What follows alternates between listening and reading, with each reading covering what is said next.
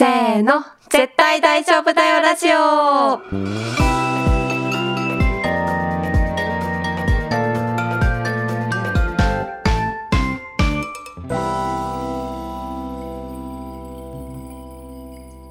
萌えです。愛です。このラジオでは、クリエイティブ業界に身を置き、日々をサバイブする女子二人が、漫画やアニメをはじめ、自分たちを大丈夫にしてくれるものについて、愛を込めて話していきます。はい。今週はですね、前回の予告の通り、えー、最終回を迎えます。迎えました。迎えました。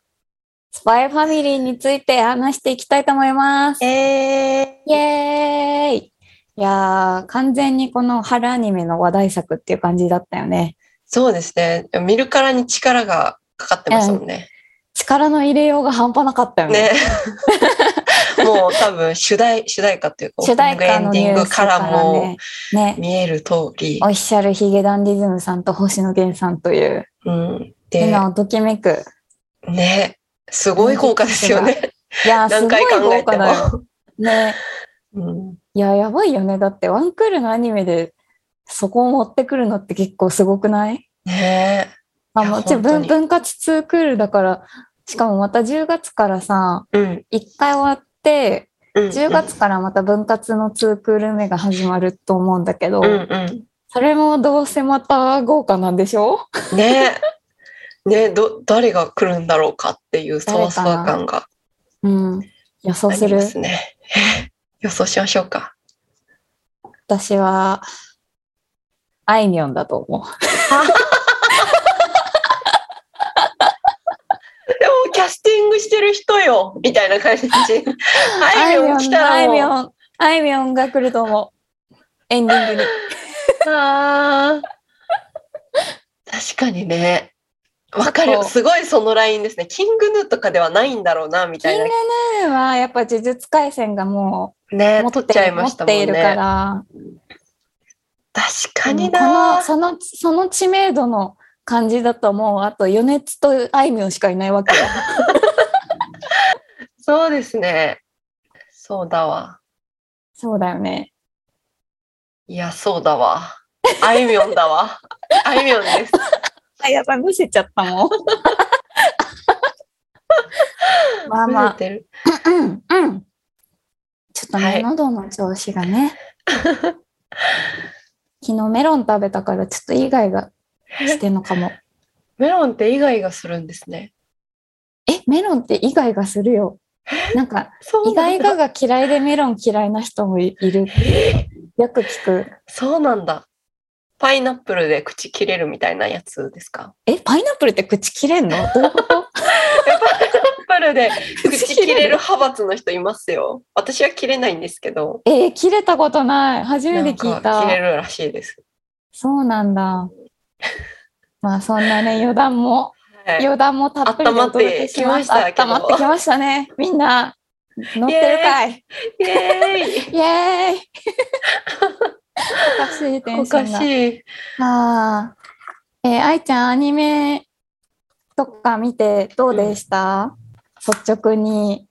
そうですね。アニメ見て、あどっちが先だったんだっけな？多分アニメ最初に見て、なんか漫画み読みたいなと思って、はい漫画をはい。読み出したら、もう本当にたまんなくて、うんうん。ゴールデンウィークに多分読んでたんですけど、あ、うんうん。なんか毎晩本当に夜寝る前に読み出して、うん3時ぐらいまで読んで、はいはい。読み残したのをまた次の日夜寝る前に読み出して、3時ぐらいまで読んでっていう生活をしてました。もうどっぷりだ止まらない、ね。うん、止まらなかったですね。いや、面白いよね。うん。し、やっぱ漫画はめっちゃテンポいいなって思って読んでました。そう、そうなのよ。そこなんですよ。なんか、アニメさ、すごい作画もいいし、うん。めちゃくちゃクオリティ高いと思うんだけうんど、なんかテンポにムラがあるなっていうのが今のところの感想だな。ね、あれなんか考えたんですけど、なんでこんな変な感じになるんだろう。変な感じとか言ったら失礼。なんか、な、この間って何みたいなのたまにあるじゃないですか。ああるし、れううんん、なんか、1話がひなんなんだろう、その、日常快適なものが、うんうんうん。なんか引き伸ばされて感じる。ああの、でも実際そうですよね。ド漫画ッジボーで、ルのやつとか。そうそうそう、漫画で多分普通に1話で完結してたやつをアニメの30分にしないといけないから、なんかあの謎演出が入るんだろうなと思って。そうだよね。まあ、演出めっちゃ気合い入れてるなとは思いつつ、うんいいところももちろんなんか、うんうんうんドッジボールの回とかすごい良かったんだけど、うんなんかそれによって逆に進まないな、みたいな、感じの印象を受けたりもした。まあそうですね。あれはきっとすごく難しいんだろうなと思って。ね、難しそうだよね。まあでも総じて面白いですよそうね、面白かった、すごい。ね。うん。設定がやっぱりうん。最高、最高というか、アーニャという奇跡のキャラクターがいるから、アーニャはすごいようん、な。やっぱ、でも漫画が好きなんですけど、アーニャの声が好きすぎて、あ、わかる。めっちゃ可愛い。そう、アーニャ大好きと思ってア、ーニャめっちゃいいよね。うん声優さんすごいいいよね。ね、全員いいんですけど、アーニャのあの絶妙なバランス、うんうんうん、うん。バランスが最高。うん。可愛いし、ね、これ可なんか。そういえばすごい話盛り上がってきている途中なんですけど、はいストーリー、ストーリー説明、恒例のストーリー説明。恒例のあらすじ紹介を一応お願いしてよろしいですかね。はい。やばい、なんか漢字がいっぱい入ってるから噛んじゃう。また、久しぶりの流れだ。うん漢字がいっぱい。漢字がいっまあぱい一回行ってみよう。いきます。できる。愛ちゃんならできる。私ならできる。できるあちょっとスパイファミリーのストーリーをご紹介します。はい。世界各国が水面下で熾烈な情報戦を繰り広げていた時代、オスタニアとウェスタリスは十数年間にわたる冷戦状態にあった。ウェスタリスの情報局対オスタニア・ワイズ所属である凄腕スパイの黄昏は、東西平和を驚かす危険人物、オスタニアの国家統一、国家統一党総裁、ドノバン・デズモンドの動向を探るため、ある極秘任務を課せられる。その名もオペレーション・ストリクス。内容は1週間以内に家族を作り、デズモンドの息子が通う名門校の懇親会に潜入せよ。黄昏は精神科医ロイド・フォージャーに扮し家族を作ることに。だが彼が出会った娘、アーニャは心を読むことができる超能力者。妻、夜は殺し屋だった。三人の利害が一致したことで、お互いの正体を隠しながら共に暮らすこととなる。ハプニング連続の仮初めの家族に世界の平和は託された。はい。素晴らしい。漢字が難しい。そうね。ウェスタリスとか読みづらいね。タニア、うん、オスタニア。ワイズ、ストリクス、オペレーションストリクス。オペレーションストリクス。中二心を誘う。そうそうそう。中中二心をさ、くすぐるじゃん、スパイファミリーって。うんうん本当なんかにそ。の、なんだろう。実は俺はスパイとかさ、いやーね、夜さんの設定とか最高じゃないですか。最高最高。ね憧れますよね。私、小学生の時出会ったら絶対殺し屋になりたいとか言ってた。え、でも絶対このスパイファミリーを見た、うん。なんか小学生たちはきっと殺し屋とかスパイを目指すと思う。ねえ、目指しし、ちゃいますよね。あの、自分が超能力者だと思い込む子供も絶対生まれたと思 いますね。う。絶対にいるよまね。うん。お出かけのこと絶対お出けけっていう子続出してますよね。続出してると思ねう。ね、どうなんだろうね。家族で見てる人とか多いのかな？いや、多いんじゃないですかね。一応夜帯のアニメだけど、うん。どうなんだろう。確かどうに。なんだろう。まあでも、自分が小学生だったらね、うん。影響受けるな。影響受けますね、これうは。ん。いやいや。なんかこの、なんか実はスパイとか、実は殺し屋みたいな、こう、裏稼業をしつつ、うん平穏な家族を装うみたいな設定ってこう、なんていうんですかね。まあ、お、なんだ、ものすごい突飛ではないじゃん。うん。設定として、うんでも今までなかったなっていう、うんうんうん。そこがなんかめっちゃバランスが絶妙って思うところだな。いや、そうですよね。なんかこれは椎名海先生がツイートしてたんですけど、そのうんふ他の漫画とか物語って心を読めるキャラクターが周りに振り回されてしまって、はいはい、こうどうしてもはい。悲劇的に描かれることが多いけど、うん。アーニャはもう周りを振り回してるから、すごくやっぱそこが、なんていうんですかね、一種ハッピーで、キャッチーで良いみたいなことを確かにそうだね確かにって思いました。確かに。うん。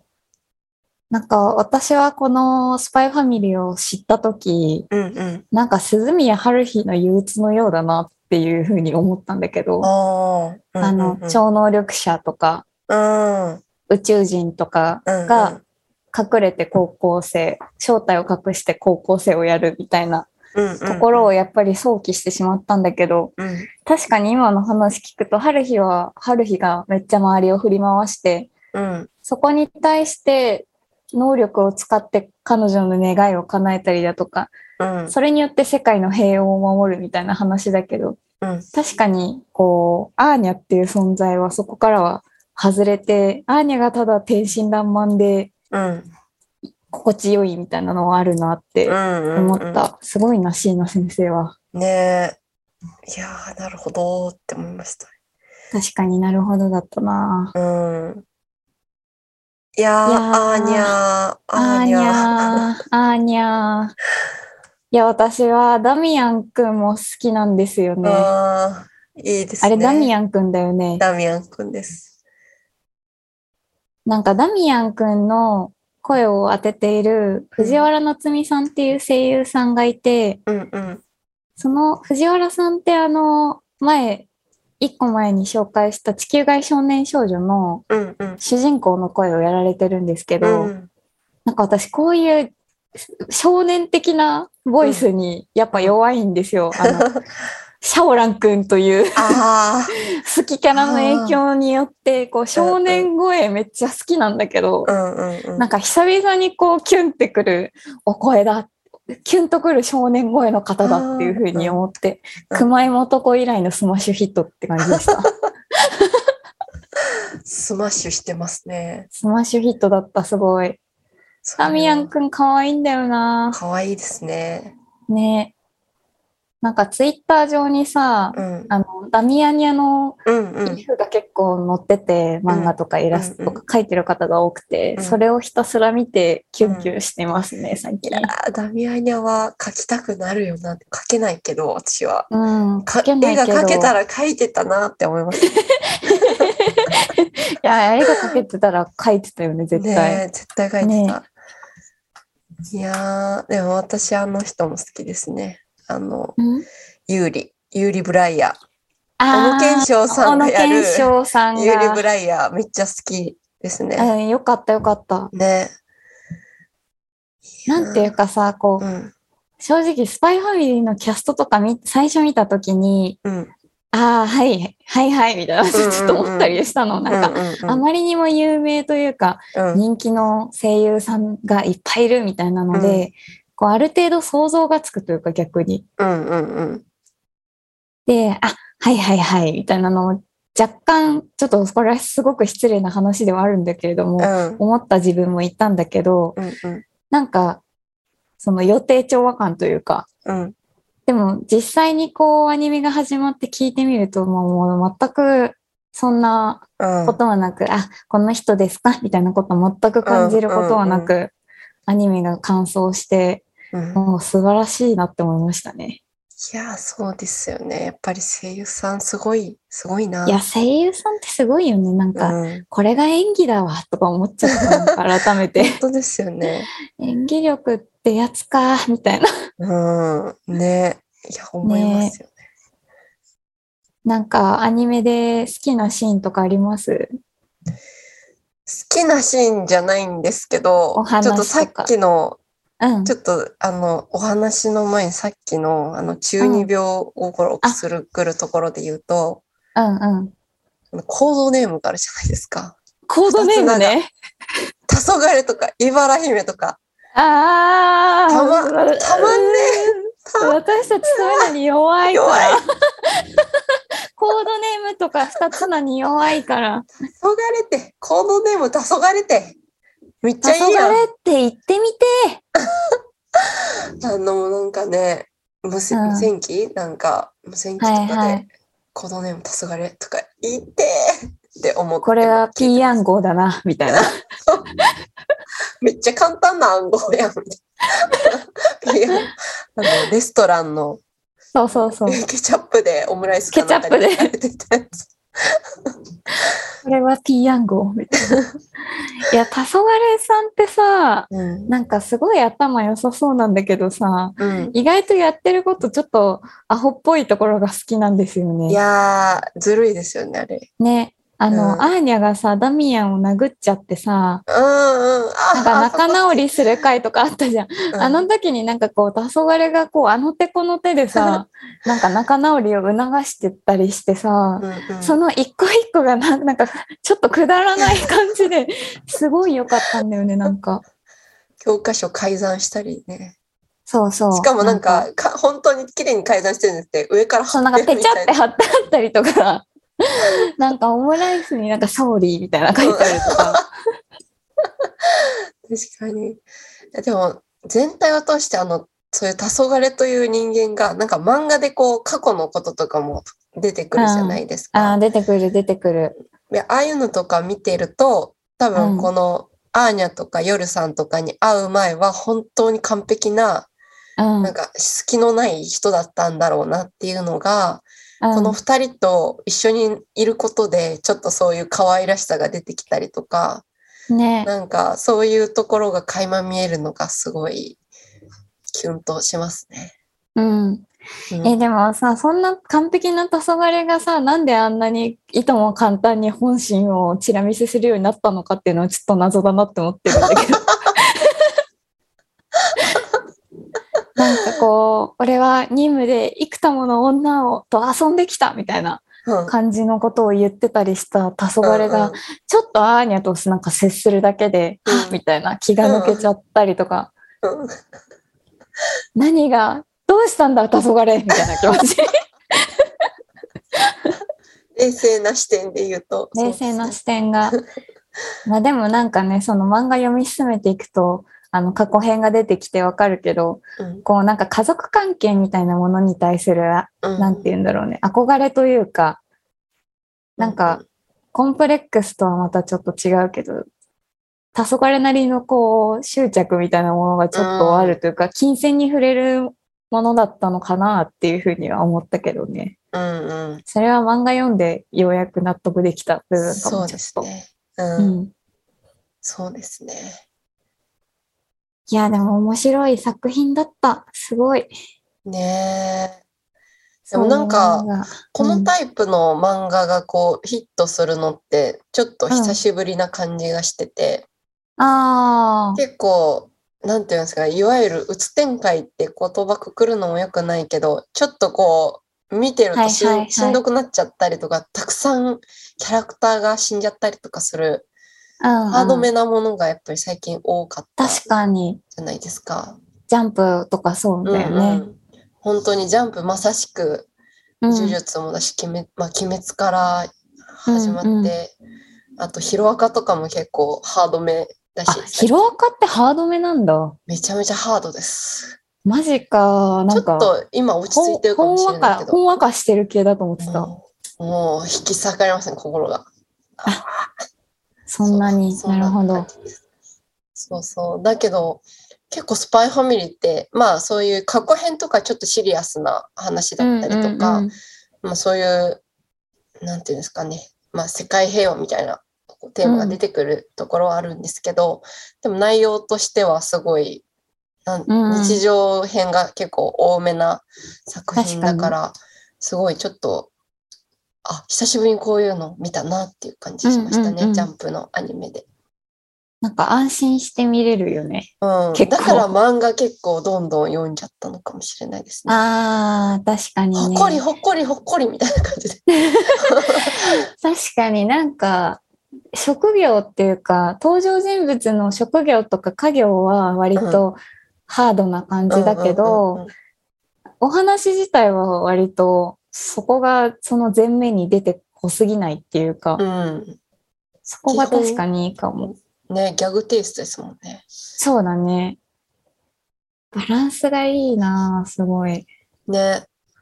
まあそんないろいろ作品の話に触れてきた中でちょっと本題にお、お、入れたらと思うんですけど大丈夫ですか？なんか。もちろんもちろん。行きましょはい。なんかそう、これ話したいねっては話してたきっかけが、うんこの作者の遠藤達也先生がまあファンブックで、これは萌さんが見つけてきてくれたんですが、ファンブックで、まあそのキャラにすごいこう愛着があるわけじゃない的なうん。ことをうんおっ。しゃってたのが、まあ、良くも悪くもちょっとこう話題になっていいて、うんうん結構私はそれを見て、なんか遠藤先生の興味がめちゃくちゃ湧いて、うんうんうん。こう、プロの作家さんとして漫画描いて、ちゃんとそれが自分の中に評価されて、こうどんどんいろんな人に見られてたりとか、そういういい作品としてアウトプットされているっていうところに、なんかこううん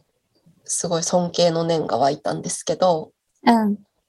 まあ、あの、一方で、やっぱり、なんていうんですかね、これ、萌えさんが言ってくれてたことだけど、うん。もう、愛の塊であるべきみたいな、あるべきそうね論みたいなのが、愛、愛着、キャラに対して愛着がないんですよ、かっこわら、みたいなことで、そのファンブックの中で言ってたことが、うん。こうツイッターで拡散されることによって、え、愛着がないってどういうことみたいな、うんうん。なんか話になって、ちょっとプチ炎上みたいになったっていう流れが、まあ一瞬、4月ぐらいかな、うん。あったんですけど、なんか私はこれを見てなぜ炎上するのかわからなかったんですが、うんなんだろうね。でもやっぱりそこの理由をこう考えていくと、ものづくりする人は自分の作ったものに対して全て愛を注がなければいけないみたいなうん風潮がもしかしたらあるのかもしれないなって思ったんだよね。うん。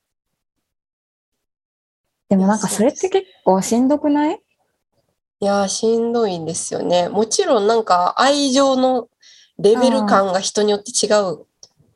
からうんうん遠藤先生が、じゃあ、全く何にも、こう、気持ちがないかっていうと、そういうことでもないんだろうなと思うんですけど、うんうんなんか実際にこう私も愛情がかけられたものが好きだし愛という言葉に対してすごくこうなんていうんですか、憧れも持っているけれども、うん。世の中にあるある全てのものがめちゃくちゃ愛の結晶みたいななんかもう愛で固めましたみたいなもので溢れててもそれはそれでちょっと苦しくないかと思ってあー。ところがあるんですよね。これちょっとなんか、どうなんだろうか。なんかこう、偏った考え方かもしれないけど、うん。なんかその中で、なんだろう、この多分、スパイファミリーっていう漫画は、ちょっとその、想像で今補っている考え方だけど、うん。その遠藤先生だったり、まあ、編集の方だったりとかの中で、はいはい。まあ、こういうキャラが出てくる中、じゃあこういうキャラを補佐で入れておかないといけないよねみたいな、ちょっとこう、まあ、いわゆる計算みたいな中でこう作られているのだとしたら、うん。なんかその、なんだろう、計算、計算したりとか、えっ、と、予想をしていって、それが当たっていくっていうことってめちゃくちゃすごいものづくりをしている中ですごいことだなと思うんうんうんうんって。なかなかできるものじゃないしね。うん。し、多分一回みんなそういうことをやろうと思う、思うんですけど、私はやろうと思ってやっても、じゃあなんか、すごいライトな言葉で言うと、バズるものを作りましょうはいっつって。はいはい。はいバはいズるものを考えて作ってバズった試しなんてないし、い。いやー、そのオーダー一番嫌いだわ。うん。そうバズるもの。作ろうっていう。そう。き嫌いだなっていうふうには思うけど、うん。それで実際にバズるものを作ろうと思って、結果バズってる人のことはすごい尊敬する。そう。し、多分なんか、なんだろう。じゃあバズったもの全部が好きなのかってと違うと思うんですよね。うんうん。誰しもが。なんかそこうんにじゃあその人のこう美学があるのかとか、そこに対してのその労働力というか、なんか努力の数とか、多う分ん思う。まあ、なんだろう。それ自体が描きたいかどうかっていうことは置いといての思いの丈とかなんかいろんなものがあると思うんですけど、うん。スパイファミリーはすごいなんか美学も感じるし、なんか、そうね。うん、なんか読んでる中で、なんていうんですかね、いろんな技術力とかそういううん。愛情とか云々を差し置いたすごいところがいっぱい出てくるから、うん。だからこそ評価もされてるし人気もあるんだと思うんですけど、うんうん。なんかそういう、なんていうんですかね、すごい難しい。喋ってると結構難しいい話題だなと思い出してきた。難しいっていうかさ、なんか、うーん。ちょっと話を戻すと、うんうんあ、ごめん、どうぞどうぞ。あ、すいません。でもなんか作ってる本人がどうこうっていうよりかは周りがそれを求めちゃうのがいけないんだなって思いますね。うん。その愛を持っていてくれるべきみたいな。キャキャラクターに対して愛情は深くないと漫画家じゃないみたいな。うん、でも、その感情ってさ、どっから生まれるんだろうなって思ってさ、うん。なんか、まあ、なんか極論を言っちゃえば、うん作者が愛を注ごうが、注がずになんかこう、いろんな計算のもと、こう努力を重ねてやったものだろうが、どっちも尊いなとは私は思うんですよ。うんうんうんだし、アウトプットとして届けられた作品が素晴らしいことには変わりないじゃない？うん。うんうん。でもなんか、なぜそれに対して、こう、素晴らしい作品、だからものづくりをしている人、まあ広く言えば漫画家さんとかアーティストの方もそうだと思うんだけど、うんなんか、例えばミュージシャンが、いや、この曲全然思い入れなくて、でもいいと思ったから作りましたって言ったら多分炎上するじゃん。うん。だからな、自然とこう愛がそこにあることを求めているのは、うん。な、なぜなんだろうって思って、それ失礼って感じるのかな。なんでなんですかね。私たちは、うん。私たちに失礼じゃないって思う人がいるのかな？でも確かに私も、なんだろう、自分がすごく感動したものだったりとか、うん好きなものに対して、うんそこにその作った人自身も、うんなんだろう、こう、ただならぬ思いを込めていてほしいって思う、願ってしまう瞬間は、それもね、わかるんだよね。そう、あるから、なんかそれがちょっとこう、うんと、ツイッターに書いちゃうとか、なんか思ってる分にはうん自由だと思うんですけど、あそあ、そんなライトな感じで作られてたんですね、みたいな感じで思っちゃうのは自由だけど、うんそれ書いちゃうと、それはそれで一種の暴力になる、なったり、こう、強制的なものにうんなったりするから、なんかその差が大きいんだろうなと思ってます。うん。何なんだろうね。やっぱギブアンドテイクみたいな気持ちなのかな。うん。こっちが作品を愛するんだったら、作品を生み出す人も同じぐらい愛してほしいっていうか。うん。し、そういうものに私は感動してたいみたいな。わかんないけど、私の場合だったら、うん。いや、でもその気持ちはあるよね。うん。なんかなるべく愛のあるものに触れたいそうそうみたいに思そってしまうというか。う。うん。でもこう、愛の形って様々じゃないですか。そうなんですよね。ね。そうそうそう。愛と愛着は違うしね。そそうね。そうですね。今回の話で言うと。うん。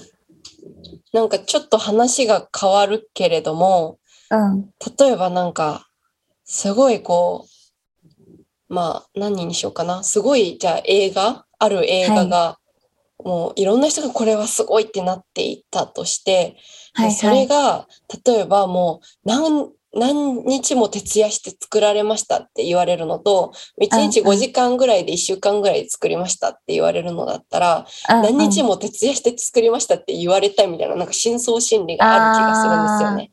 なんかそういうこととちょっと似てる気がしてて、私はもう、もなんだろう、その気持ちも確かにあるし、あの、なんだろう、自分ができないから、あ、何日も徹夜したんだったらしょうがないみたいな、ちょっとずるい考え方で、あそんなに頑張って作ったものだったらすごいに違いないですよねみたいなちょっとこう心の逃げみたいなところもあってそういうところに持っていきたいけどもっとなんかライトな状態でやっぱりすごいものとかいいものは作られてもいいんだろうなって最近思っていや。そうだね。なんか、それは、こう、なんか、未だに続く日本人の美徳的なものが根底にある気がする。うん。こう目に見える形で頑張っている方が素晴らしいとか、うん。思いが強い分だけ素晴らしいとか、うん。まあ、つ強い、思いが強いのは素晴らしいと思うけど、うん。なんか比較するものでもないなって思うよね。ねそうそう。なんかこう犠牲犠牲というか何かをうんうん。身を削った何かにうん。対しての評価が高くなる感じ？うん。なんか身を削ったっていうことに対して評価を求めるといううんか、うんうん。なんかね物理的にこう削られてますみたいな、削られて作ったもの美しいですみたいな。うんうんうんうんだから残業とかするんだよみんな。いやーよくないよ本当に いや、よくないよ。もしね。いやーそうなんですよねすごいなんかね難しいいや、難しいよねね。なんか、んななんか正解があるわけじゃないし、そうそうそうどっちかが絶対的に間違っているとかもないし、うんうん両方わかるんだけれども、なんか、なんて言うんだろうな。だし、その、期待だとも思うんだよね。その、うん相手に期待してて、それが裏切られたことによるショックみたいなのもきっとあるじゃん。うんうんうんきっと作者の人は、なんかそこの作品のことをすごい愛しているんだろうみたいな。うんこう人が人に対するしてしまう期待みたいなものってあるじゃん。うんで、特にその相手がさ、実在はするけど非現実感みたいな、うん。こう目の前に対峙してる人間じゃない、うん。姿の見えない人であればあるほど期待って膨らみやすいと思うんだけど、うんうん。想像しちゃうからうん。都合よく。なんかそこが、まあ、良くも悪くも期待って外れるからさ、うん。100%期待通りなんていうことは世の中に対してないそうですね。よね。うんだからその期待が外れた時に、こう、なんて言うんだろう。攻撃性を持つことがあんまり良くないうんなって思いやー本当にねう。うん。そうですよね攻撃え。していい理由なんて本当ないですからねうん。いや、でも、スパイファミリーに関しては本当に、あの、編集の林志平さんとうん作者の遠藤さんが、うん。ちゃんとこう考えて、いろいろ試行錯誤して作ったんだろうなっていうふうに感じるし、まあそれはどの作品にも言えることかもしれないんですけど、なんか個人的にはこう編集、編集の仕事を感じるって思って、素晴らしいなって思いますね。うん。勉強になるなとか。そうですね。いや林志平さんがいや、怖い林ですね志平さんは怖いよ、もう。何なんだあの人。怖いであすね。のーあれあったじゃん、あの、YouTube の番組、うん。なんだっけ？ジャンプがやってるやつめっちゃハマってたんだけどですよね。なんていうやつだったっけ？なんだっけ？ああ、思い出せない。なんだっけな？と、えっ、と、ギザ猫さんとか出てたやつ。えっ、と、あ、ミリオンタッグ、ミリオンタッグ。ああそうミリオンタッグの時も、林士平さんやばって思ったもん。いやーすごいですよね。すごいですよね。しかさっきから言えてないけど。いやー、めちゃくちゃ頭いいんだろうし、うん。それにう裏付けられるセンスの塊みたいなのを感じたし、うん。すごいなって思っちゃったわ。いや、すごい、すごいですね。何なんだろう、この人は。うねえ、ん。売れっ子漫画を支える売れっ子編集者っていう感じ。うん本当に。こういう人って、うん。がどういう生活してるんですかね。どういう生活？いやー、生活には別に興味ないめちゃくちゃインプットしてんじゃないかな。いや、そうでしょうね。いや、うん。だから、めちゃくちゃインプットされてるんだなって思ってた、うん勝手に。でも、わかんないですけど、林志平さんみたいな人も本当に毎日8時間以上寝ててほしいんですよね、私は。寝ててほしい。ね。うん。もう健康的にいい仕事をする人を たくさん知りたい。確かに知りたいね。ねどどうやっ体質的にてやってますか？みたいな。そう、体質的にショートスリーパーの人とか結構多いじゃないですか。なんか私たちのああ、多いね。界隈。なんか、てか、なんか、俺、ショートスリーパーなんだよね、みたいな人。そうそうそうそう 本当か知らんが。そう 本当か知らんけど、いや、あんま寝なくても平気なんだわ、みたいなそう人そうそう多いよね。そう、いつ連絡しても帰ってくるみたいな。うん夜中3時とかに帰ってくるみたいなうん。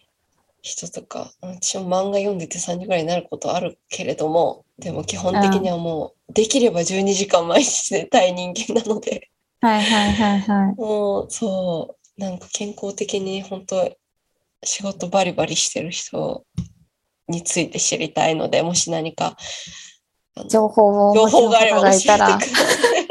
この人はめちゃめちゃ健康的です、みたいな。本当に、本当ですよ。なんか漫画家さんだと、あの、うん、茶道とかの田中克樹先生はめっちゃ健康的らしいですね。へえ、好き。健康的に仕事してる人本うん当に好き。、なんかすごいちゃんと寝てるみたい。へえ。いやー、そうですよね。いやー、いやー、今回の話ちょっと、まだいっぱい話せるっていう感じではあるんだけど、うん。いや、そう、なんちょっとね、分バズのバズのこととか話したい、いつか。いや、なんかバズって言葉作った人、本当誰？と思ってるんですけど、バズって言葉めっちゃ嫌いなんですけど、なんか、いや、私も大っ嫌い。点々がついてるから、なんか、なんかもっとこう、え、そういうこと？それでも、バズライトイヤーに失礼やで。バズライトイヤーは好き。バズらせる。バズら、なんか動詞になってるからかな。バズ、なんか、バズるはいいんだけど、うん。バズらせるが嫌いかも。あ、でも言葉じゃないな。意味ですね。そういうう、ん。うん、ない、うん。そうですね。むずいわ。むずい。いや、でも、ちょっとバズることの話もいつかしたいなし。たいですね。最近すごいバズの価値についてめっちゃ考えてる。いやー、バズの価値って本当何なんですかね。え、でもこうさ、ものづくりのさ、うん。フィールドで仕事とかしてるとさ、絶対ぶつからない、絶対ぶつかる。確実にバズの価値にと対峙しなければいけない時あるじゃん。1ヶ月に1回ぐらい考えそうだよね。なんか瞬間絶対来るじゃん。うん。しかも割と頻繁うに。ん。まあしかもなんか、特に広告とかそういううんうんうん。広告 PR みたいな領域だと余計ぶつかるじゃん。うん。ぶつかりますね。ね。こうバズらせる、バズる、バズらせる価値と、なんか広告とかが伝えるべき本質の話とかすごい最近よく考えてますね。いや、もうそれはもう夜が明けますね。夜が明けるね。夜が太陽が昇っちゃう朝になっちゃう。う。ね。ちょっと今回はもうこれで終わりますが、はい。なんかまた話そそうですね。今う。回は。クリエイティブ業界の話とか、うん。ちゃんとしていこしましょう。なんか。喋ると仕事を。ね、うん自分の脳内が整理されるから。そうね。うん。なんかこう、日頃からもやもやと考えていることが言語化されるよね。口に出して。うんうん物理的に言語化することで、なんか、なるほど、みたいな時ある。うん自分、自分で言って、自分で、あ、そうかも、みたいな。うんうんうん。あるある。よし。はい。はい。今日はこの辺でこの辺で終わります。終わります。次回、あ、次回の前にあれを読むんだった。なんか毎回忘れちゃいそうになるんだけど、本本当だわ。読みます。はい。絶対大丈夫だよラジオでは皆様からの感想やリクエストなどのお便りを募集しています。お便りは各エピソードの概要欄にある Google フォームよりお願いします。お便りを寄せてくださった方には番組オリジナルステッカーセットをプレゼントしています。また、ツイッターで感想投稿も大歓迎です。ハッシュタグ、絶対大丈夫だよラジオ、もしくは大丈夫だををつけて投稿お願いします。おはカタカナです。番組のツイッターの ID は、アットマーク、DAJOBU、アンダーバー、RADIO、大丈夫ラジオです。よろしければぜひフォローもお願いします。はい。はい。忘れないようにしたい。はあ。愛ちゃん、次回は何ですか？次回は、とちょっと前にリクエストでいただいておりました。はい。荒川博夢先生、銀のさじについて話します。わー。ちょっとだいぶお待たせしてしまって申し訳ないのですが、はい話します。話します。ぜ次回も、あ、ちょっと、うん噛んじゃった。次 かわいい。かわいい、かわいい。めっちゃかわいい。ドゥフフフって言っちゃった。すごい、あなんか愛ちゃんのオタクみたいな感じですごい私今楽しい。あのなんか絶対ライブのこう最前列とかで、あのうちわで、かわいいこっち見てみたいなやつ めっちゃやってる人。はあ、顔が熱いわ。あはい、すいません。はいえーっと、はい次回もぜひ聞いてください。これ一言言うためだけに 今の時間使っちゃった。かわいいかわいいはい。聞いてください。はい。せーの、バイバーイ。